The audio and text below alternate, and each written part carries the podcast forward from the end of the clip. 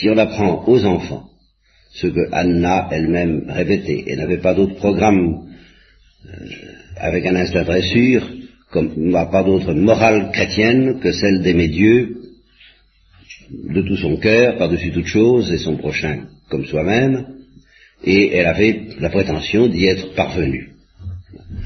Alors, prétention qui voulait dire qu'elle avait un, un, orgueil luciférien, ce qui est tout de même rare à six ans, on ne sait jamais, ou bien qu'elle y était vraiment parvenue, c'est pourquoi je dis que c'était une sainte. Elle, cet amour qu'elle avait pour Mr. God, et pour tous les hommes, cet amour restait un mystère pour elle.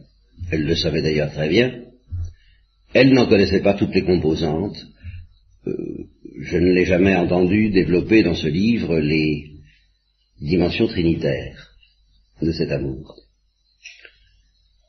Elle avait quand même l'intuition que ça allait très loin, qu'on pouvait aimer Dieu du dehors, et ça répond un peu à ce qu'on appelle en théologie l'amour naturel de Dieu par-dessus toute chose, dans lequel en fait Dieu est au-dedans de moi et moi au-dedans de Dieu, comme elle le dit, mais je ne le sais pas, ou je le sais mal, ou je le sais confusément et grossièrement.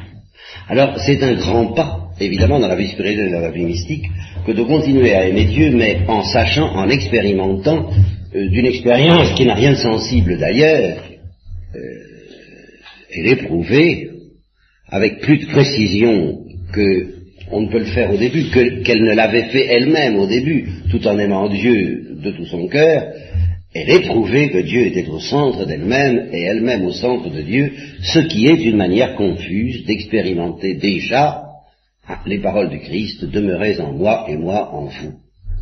Si quelqu'un m'aime, nous viendrons à lui et nous y ferons notre demeure, et chaque personne qui aime Dieu, bah, elle a l'impression d'aimer peut-être du dehors quelqu'un de transcendant, et secrètement, à son insu, et si ça se développe, ça devient conscient, en fait, elle aime quelqu'un qui est au-dedans d'elle, et elle est elle-même à l'intérieur des relations trinitaires, elle est, dans, les, elle est immergée dans les échanges trinitaires à titre de fille ou de fils. Hein.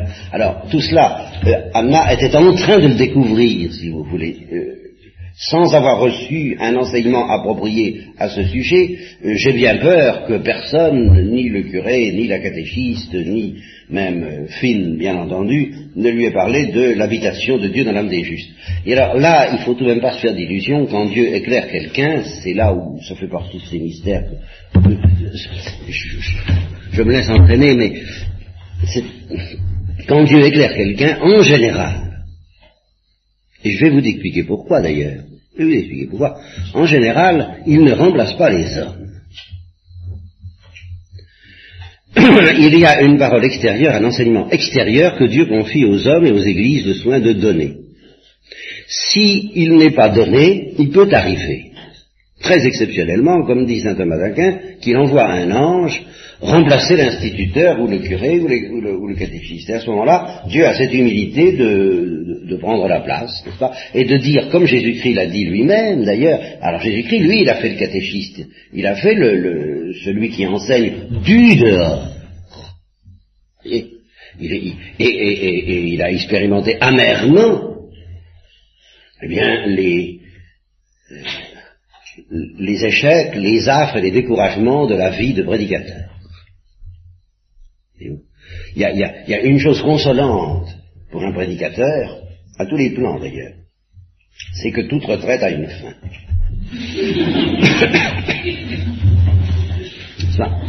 Et en cela, le prédicateur euh, imite un peu Jésus-Christ.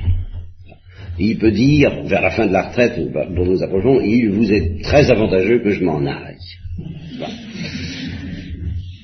Parce que si je ne m'en allais pas, ça pourrait continuer longtemps comme ça, mais si je m'en vais, un autre, qui est plus grand que moi, viendra à ma place vous redire ce que je vous ai dit, en vous appelant par votre nom, ce qui change tout, et en faisant entrer en vous ce qui doit y entrer, et en laissant tomber, si vous avez le bon goût de le faire, ce qui ne doit pas y entrer.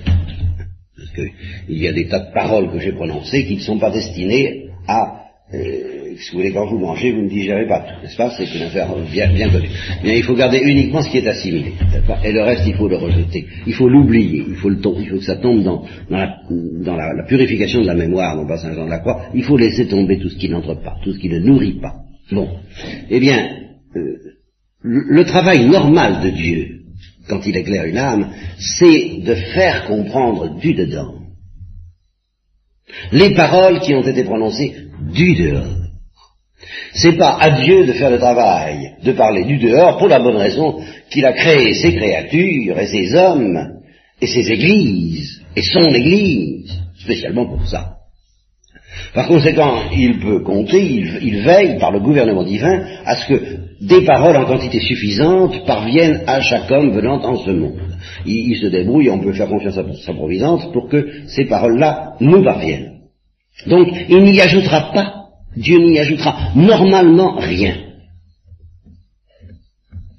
Et si on n'a jamais parlé explicitement à Anna de l'habitation de Dieu dans l'âme des justes, des échanges trinitaires, de la circumcision, enfin de ces choses, et encore bien moins du Christ crucifié et ressuscité dont je vais vous parler, eh bien Dieu n'a pas remplacé les églises sur ce point et l'insuffisance des églises sur ce point. Il s'est contenté de faire entrer Anna à l'intérieur ce qu'il offre à quiconque veut bien écouter le Saint-Esprit à l'intérieur de ce qui lui été dit. Et ça suffit pour aller très loin, ça suffit pour aller beaucoup plus loin que le sujet n'en a conscience. Voilà ce que je veux dire. que même quelqu'un qui n'aurait pas eu comme Anna le privilège de comprendre qu'elle aimait Dieu du dedans et que Dieu l'aimait du dedans et qu'elle était intime à Dieu et que Dieu lui était intérieur, eh bien, en aimant Dieu, bêtement, avec des idées beaucoup plus grossières qu'Anna, avec des idées euh, d'extériorité où bah, il y, a, y, a, le souverain euh, créateur qui est au-dessus des, qui règne dans les cieux,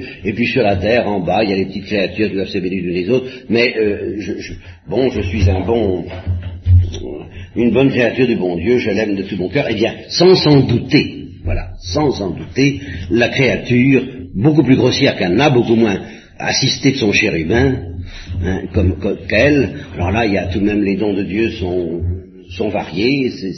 on ne va pas lui demander des comptes. Hein. C'est comme ça. Manifestement, le, le, le grand, le grand film aperçu beaucoup moins de lumière parce que c'est comme ça. Hein. Et vous et moi, probablement, je suis bien sûr qu'à 6 ans, j'avais pas reçu toutes ces lumières-là. Alors là, vraiment, j'en suis, je peux, en, être certain. Donc je vous fais pas injure en vous disant que ça risque d'être pareil. Hein. Bon. Eh bien, n'empêche que tout en aimant bêtement Dieu à notre sauce très, très extérieure, très, très matérielle, sans nous en douter, du fait que nous avons reçu le baptême, au moment où vous avez reçu le baptême, vous et moi, enfin moi je me suis aperçu de rien. Hein. alors là, ça, en tout cas, j'ai pas souvenir. vous voyez, ça fait partie de euh, pour, pour faute de mémoire là. Hein, je, crois bien, je crois bien n'avoir eu conscience de rien. Normalement, et j'ai bien l'impression chaque fois que je baptise un, enfant, le plus tôt possible, c'est dans mes mœurs. Hein, eh bien, à chaque fois que je baptise un enfant, le plus tôt possible, j'ai pas l'impression qu'ils aperçoivent grand-chose, si ce n'est que l'eau est froide, quelquefois, ou quelquefois même pas ça, et que le sel est désagréable, ah, c'est le sel de la sagesse, qu'est-ce que vous voulez C'est pas toujours facile à avaler, mais à part ça, j'ai pas l'impression qu'il a conscience de grand-chose. Or, à ce moment-là, il devient le temple du Saint-Esprit. Et j'y crois. La Sainte Trinité descend en lui. Bon. Et alors, à partir du moment où sa raison s'éveillera et où son cœur s'éveillera, et on lui parlera de Dieu et d'aimer ses parents et d'aimer Dieu, bah, il aura l'impression d'aimer ses parents et d'aimer Dieu, et en fait, eh bien, c'est les échanges trinitaires qui continueront en lui, que lui en sache. il sera un mystère à lui-même. Ça le dépasse complètement. Bon, si je vous dis ça, c'est parce que Saint Thomas dit bien que la plupart des chrétiens en restent à une mentalité d'Ancien Testament. Saint Thomas le dit. Alors, ça veut dire qu'ils en restent à la mentalité de toutes les grandes traditions du genre humain, dont la tradition juive est une, est une, euh, ah, une réalisation imminente, qui devait d'ailleurs préparer autre chose, et qui était structurée pour préparer autre chose, qui donc possède des originalités incontestables, mais il est non moins incontestable que sur toute la planète, il y a euh, euh, une, une floraison de traditions multiples, qui se recoupent les unes les autres. Il y a beaucoup de chercheurs aujourd'hui, des gens très inquiétants comme Gurdjieff, des gens peut-être moins inquiétants comme Jung, le grand psychanalyste, beaucoup de chercheurs qui sont fascinés par ce qu'il y a de commun à toutes les traditions religieuses du genre humain et qui voudraient essayer euh, une grande synthèse ou une grande fusion. Il y a, alors il y a beaucoup d'esprits qui sentent que il y a tout un travail religieux du genre humain depuis des temps immémoriaux et que les, grandes traditions, malgré leur diversité, se recoupent autour de certains thèmes fondamentaux qui, euh, comme que, Jung appellera des archétypes, justement. Et alors, moi je suis tout à fait favorable à ça. Je suis tout à fait favorable à ce genre d'études, non seulement d'un point de vue écuménique, mais d'un point de vue philosophique et théologique. Je crois que c'est tout de même plus intéressant d'essayer de comprendre euh, à la fois la signification des différences et la signification des convergences entre les différentes religions que de se contenter de les juxtaposer, puis de dire bah, il y a ça, et puis il y a ça, et puis il y a ça. C'est tout de même passionnant, et c'est tout de même passionnant aussi d'essayer de recueillir de chacune de ces traditions le creuset qui va permettre, à l'homme du XXe siècle de mener lui aussi sa vie religieuse. Je suis tout à fait d'accord, mais à une exception près. Et voilà le point. Il y a une exception près, et c'est là où je, je trouve la plupart des chrétiens terriblement démunis. Parce que, ou bien ils s'imaginent que leur religion est la seule, et c'est pas vrai, c'est pas la seule, ou bien, et justement parce qu'ils s'imaginent qu'elle est la seule, quand on leur montre qu'il y en a d'autres, et que dans ces autres religions, on a aussi le sens de Dieu, on a aussi quelquefois le sens de la paternité, on a aussi et surtout le sens de l'intériorité, voire l'hindouisme. Et par conséquent, la plupart des choses dont nous essayons de vivre, dont vous essayez de vivre, je, vous garantis que vous trouverez toujours un, petit malin ou un grand savant pour vous dire, mais dans telle tradition religieuse, on a compris ça. Et on en vit plus que vous. Alors le jour où on vous montre ça, comment allez-vous résister à la tentation de dire, ben après tout, oui, après tout, ce que, les hindous disent tranquillement à ceux qui viennent les voir, restez chrétiens, surtout restez chrétiens, parce qu'on ne peut pas devenir hindou. Hein. Je, vous signale ça en passant pour petit détail. Non, mais c'est très important parce qu'on peut devenir juif, on peut devenir musulman et on peut devenir bouddhiste, mais on ne peut pas devenir hindou. Vous, vous ne le saviez pas, mais je vous l'apprends. Il faut naître d'hindou c'est étroitement lié à une généalogie, l'hindouisme. Il faut, être situé dans une caste. Et ça ne se fait pas comme ça. Vous n'avez qu'une solution, si vraiment vous avez vraiment envie d'être hindou, c'est de mourir et de vous arranger pour vous réincarner en renaissant chez les hindous. Alors là, vous pourrez être hindou. Vous ne serez pas hindou. Je vous dis ça en passant. Hein. Bon. Le bouddhisme, par contre, est une religion universelle. Alors le jour où vous, découvrez toutes ces choses-là, qui de plus en plus arrivent dans les journaux, défigurés, euh, journalistiqués, où ça devient vraiment euh, n'importe quoi, mais enfin, il y a un fond derrière. Alors le jour où on vous apprend que vos perceptions les plus chères, les plus précieuses, les plus intimes, sont vécues par d'autres qui ne connaissent pas Jésus-Christ, peut-être plus profondément que par vous, quelle tête vous allez le faire Vous comprenez Vous allez dire, alors après tout, peut-être qu'en effet, alors je répète ce que disent les hindous aux, chrétiens qui viennent les voir et qui leur disent c'est magnifique ce que vous vivez, ils leur répondent soyez chrétiens. Soyez chrétiens. Moi je suis hindou, c'est un privilège, un privilège que j'ai, euh, on ne peut pas être hindou comme ça, mais vous, vous êtes chrétien, suivez votre voie. Chacun sa voie. Ce que veut dire le mot yoga, je crois d'ailleurs. Chacun son chemin. Et alors, vous vous, vous, laisserez peut-être impressionner par l'expérience qui me pose un problème d'ailleurs, mais nous ne l'aborderons pas dans cette retraite, l'expérience assez ahurissante de Ramakrishna qui a euh, fait successivement l'expérience de l'hindouisme, de l'islam et du christianisme, et ceci de l'intérieur, et ceci en oubliant les autres traditions pendant des années. Et que pendant plusieurs années, il a vécu à l'aide de révélations intimes. Il a prétendu vivre à l'aide de la relation intime ce que signifie l'islam, ce que signifie l'hindouisme, ce que signifie le christianisme, et il a dit, ben, c'est la même expérience que j'ai faite, sous des modalités différentes. Quand on vous racontera tout ça, si vous n'avez pas compris ce que Jésus-Christ vous offre d'irréductible, ben vous êtes fichu. Vous êtes fichu. Vous, ou bien vous vous, durcirez, n'est-ce pas, dans, une espèce de, rejet qui n'a rien à voir avec le Concile Vatican II, et nous savons justement que certains le rejettent avec énergie, hein, euh, toutes ces traditions, en disant que c'est ténébreux, c'est diabolique, c'est sulfureux, et c'est tout, alors que il y a, du démon. Il y a du démon chez les hindous, il y a du démon dans toutes ces traditions, mais enfin, hein, sincèrement, du démon, il y en a partout, c'est évident. Alors, ou bien vous rejetterez ça, ou bien alors, eh ben, vous direz euh, ce que bah, vous résisterez difficilement à cette tentation syncrétiste euh, ou gnostique qui, qui, est en train de, couler partout, partout, partout, comme une inondation, les, par les plafonds, par les planchers, les, euh, ça s'infiltre. Qu'est-ce que vous allez faire? Non pas pour vous défendre, mais simplement pour euh, continuer à vivre de votre trésor, c'est tout. Moi, ça ne me gênerait pas que vous continuiez à vivre de votre trésor sans en comprendre la transcendance, pourvu que vous continuiez à en vivre. Mais à force de ne pas la comprendre, vous risquez de ne plus en vivre. Alors, là, ce que je veux dire maintenant, et c'est lié au sacrement, ce que je vous dis là. Hein il n'y a pas de christianisme sans sacrement. C'est pourquoi j'ai insisté sur le fait que, malgré euh, euh, la, possibilité de sainteté chez les anglicans, que j'admets fort bien, et chez les protestants aussi, hein, eh bien, il leur manque quelque chose d'essentiel par rapport à ce que je veux dire, et alors, ils résisteront moins, et ils n'ont aucune raison de résister. Comme on voit qu'Anna ne résiste guère à l'idée qu'après tout, la religion anglicane, comme la religion luthérienne, comme une des 272 sectes protestantes, c'est une voie, parmi d'autres.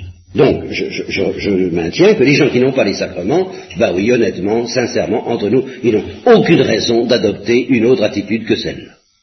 Aucune raison sérieuse. Ils peuvent dire, bah oui, j'ai tout de même la révélation de Jésus-Christ, c'est quand même beau. Oui, d'accord, mais la révélation de Bouddha aussi. Je vais jusque-là. J'ai l'évangile, c'est tout de même beau. Oui, d'accord. Mais les Védas, c'est beau aussi. Et le Coran, c'est pas mal, vous savez. Il y, a, aussi des tas de choses là-dedans. Non, si nous avons une chose, une, une seule, alors qu'effectivement vous ne trouverez ni dans le bouddhisme ni ailleurs, je n'énumère pas, c'est le corps du Christ. Là où est le cadavre, là se rassembleront les aigles, le corps. Mais évidemment, ça suppose la présence réelle avec tout cet aspect juridique d'une ordination valide, il faut que l'évêque soit ordonné validement, même si c'est séparé de Rome comme les évêques orthodoxes. ou comme Monseigneur Lefebvre, dans le, pire des cas, a supposé que le schisme soit consommé, il est évident que Monseigneur Lefebvre est évêque, il est évident que toutes ces ordinations sont valides, et que par conséquent il fera des prêtres, et que par conséquent ils auront les sacrements. La question ne se pose pas pour moi. Vous voyez?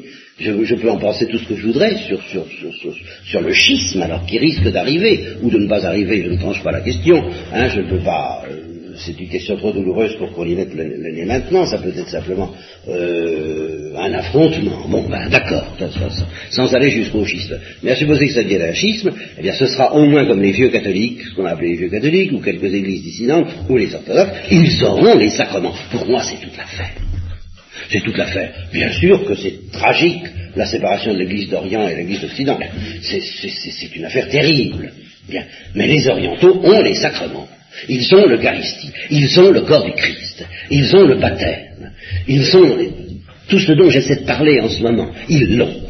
Bon, j'ai des raisons de penser, après Léon XIII, et après mûr examen de la part de Léon XIII, que les anglicans ne l'ont plus. Ben, je, les plains beaucoup, et ils sont pas plus hérétiques, ils sont moins hérétiques que, certains, que tel ou tel euh, oriental, ou que tel ou tel catholique, mais c'est pas la question.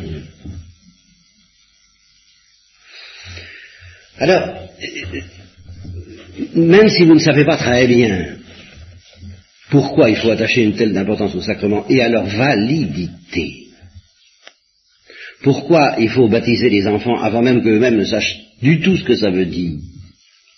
Je dirais, la Trinité se met en marche. son organisme commence à fonctionner. Un enfant ne sait pas ce qu'il fait quand il respire. Il ne sait pas la, merveille scientifique que ça représente de, respirer, la, complexité, tout, tout, ce qui est mis en marche, en fait de programmation, de métabolisme, de j'en passe et des meilleurs, n'est-ce pas? Du simple fait que je dis, n'est-ce pas, que je fais une respiration ou que je mets un, pied l'un dans l'autre. Eh bien, l'enfant ne sait pas ce qu'il met en marche s'il est baptisé. Quand il se met à aimer Dieu. Bon. J'ai évoqué hier, et j'en resterai là ce matin parce que je me suis laissé aller, je, je resterai au bord de ce que je vous avais dit hier, j'ai évoqué hier donc le cas de quelqu'un qui se fait baptiser en connaissance de cause, ce qui est la loi pour les adultes. On peut baptiser les enfants sans qu'ils sachent, on n'a pas le droit de baptiser un adulte sans qu'il sache. L'adulte, lui, il faut l'évangéliser. Je vous ai dit ce que ça voulait dire. Lui présenter le Christ crucifié et ressuscité, et comme à l'eunuque d'Éthiopie, et puis lui dire, veux-tu croire et être sauvé?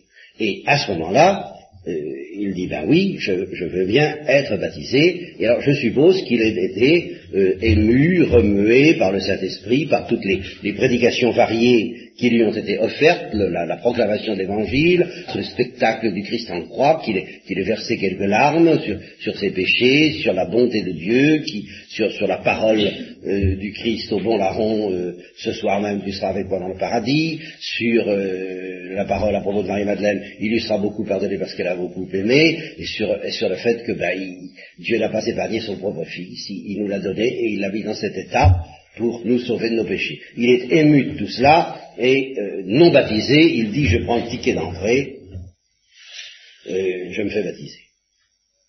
Et par conséquent, je voudrais tout de même bien savoir ce qui se passe. Je suppose une église un peu sérieuse, n'est-ce pas? Euh, Comme elle l'était autrefois, et, rigoureuse, enfin, une église qui dise que les catéchumènes sortent. là, on sent. Je, je voudrais, je vois que le christianisme, en fin de compte, est une religion à mystère. Oui. Le christianisme est une religion à mystère, au pluriel. Et les mystères, au sens étymologique, ce sont les sacramenta. Sacramentum veut dire mystère. C'est une religion à sacrement, donc c'est une religion à mystère. Alors, vous me, vous me prêchez, vous me faites des lectures, vous m'exhortez, vous me faites du cinéma, vous me faites du théâtre, vous me faites de la musique, vous me, faites, vous me touchez le cœur, vous me bouleversez, ça me fait quelque chose, c'est très bien. Euh, J'ai envie d'entrer, alors qu'est-ce qui se passe sous le tabernacle, sous la tente, dans le tabernacle, dans l'église? Quand vous dites que les catéchumènes sortent, qu'est-ce qui se passe après? Je demande à être initié. Qu'est-ce qui va se passer? Qu'est-ce qui va m'arriver? Eh bien, je suppose donc qu'il se fait baptiser, et alors, il assiste à la messe, la messe proprement dite. Alors c'est là qu'intervient mon principe, parce que vous, vous assistez à la messe, et à première vue, vous n'avez pas l'impression qu'il vous arrive quelque chose de tellement plus extraordinaire qu'aux anglicans ou à des gens qui aiment Dieu, vous avez l'impression que ben, ça, ça, continue comme avant, ça continue comme, comme à l'avant-messe. Il se passe rien de nouveau, à première vue. Et c'est là où, comme je vais vous dire des choses un peu étranges ce soir, eh bien, comme je vais vous dire des choses, mais, qui me font peur à moi-même, enfin, de, comme vous allez vous dire, mais enfin, je, n'ai pas conscience de ça, je vous préviens, il n'est pas question d'avoir conscience. C'est pas, la, pas, la question. Vous n'avez pas plus conscience de ce qui se passe en vous quand vous assistez à la messe qu'un enfant a conscience de ce qui se passe en lui quand il est baptisé. C'est simple. Moi, je vais essayer de vous dire ce qui se passe en fait quand vous croyez continuer l'avant-messe, en quelque sorte. Vous croyez continuer à méditer sur la passion comme au moment du sermon, ou au moment de la conférence spirituelle que je vous fais en ce moment. Or, à ce moment-là, dès que vous entrez sous le chapiteau, Dès qu'on a éteint les lumières, je souhaiterais, pour ma part, je l'avoue, que la messe proprement dite se passe dans un silence absolu. On éteint toutes les lumières, on arrête tous les instruments de musique. Et on entre dans le silence de la foi, où il va se passer des choses autrement fantastiques de tout ce qui s'est passé jusqu'à présent sur le, le tréteau où on fait la parade. Là, nous allons entrer dans le silence du tabernacle, dans les mystères proprement dits de la religion chrétienne.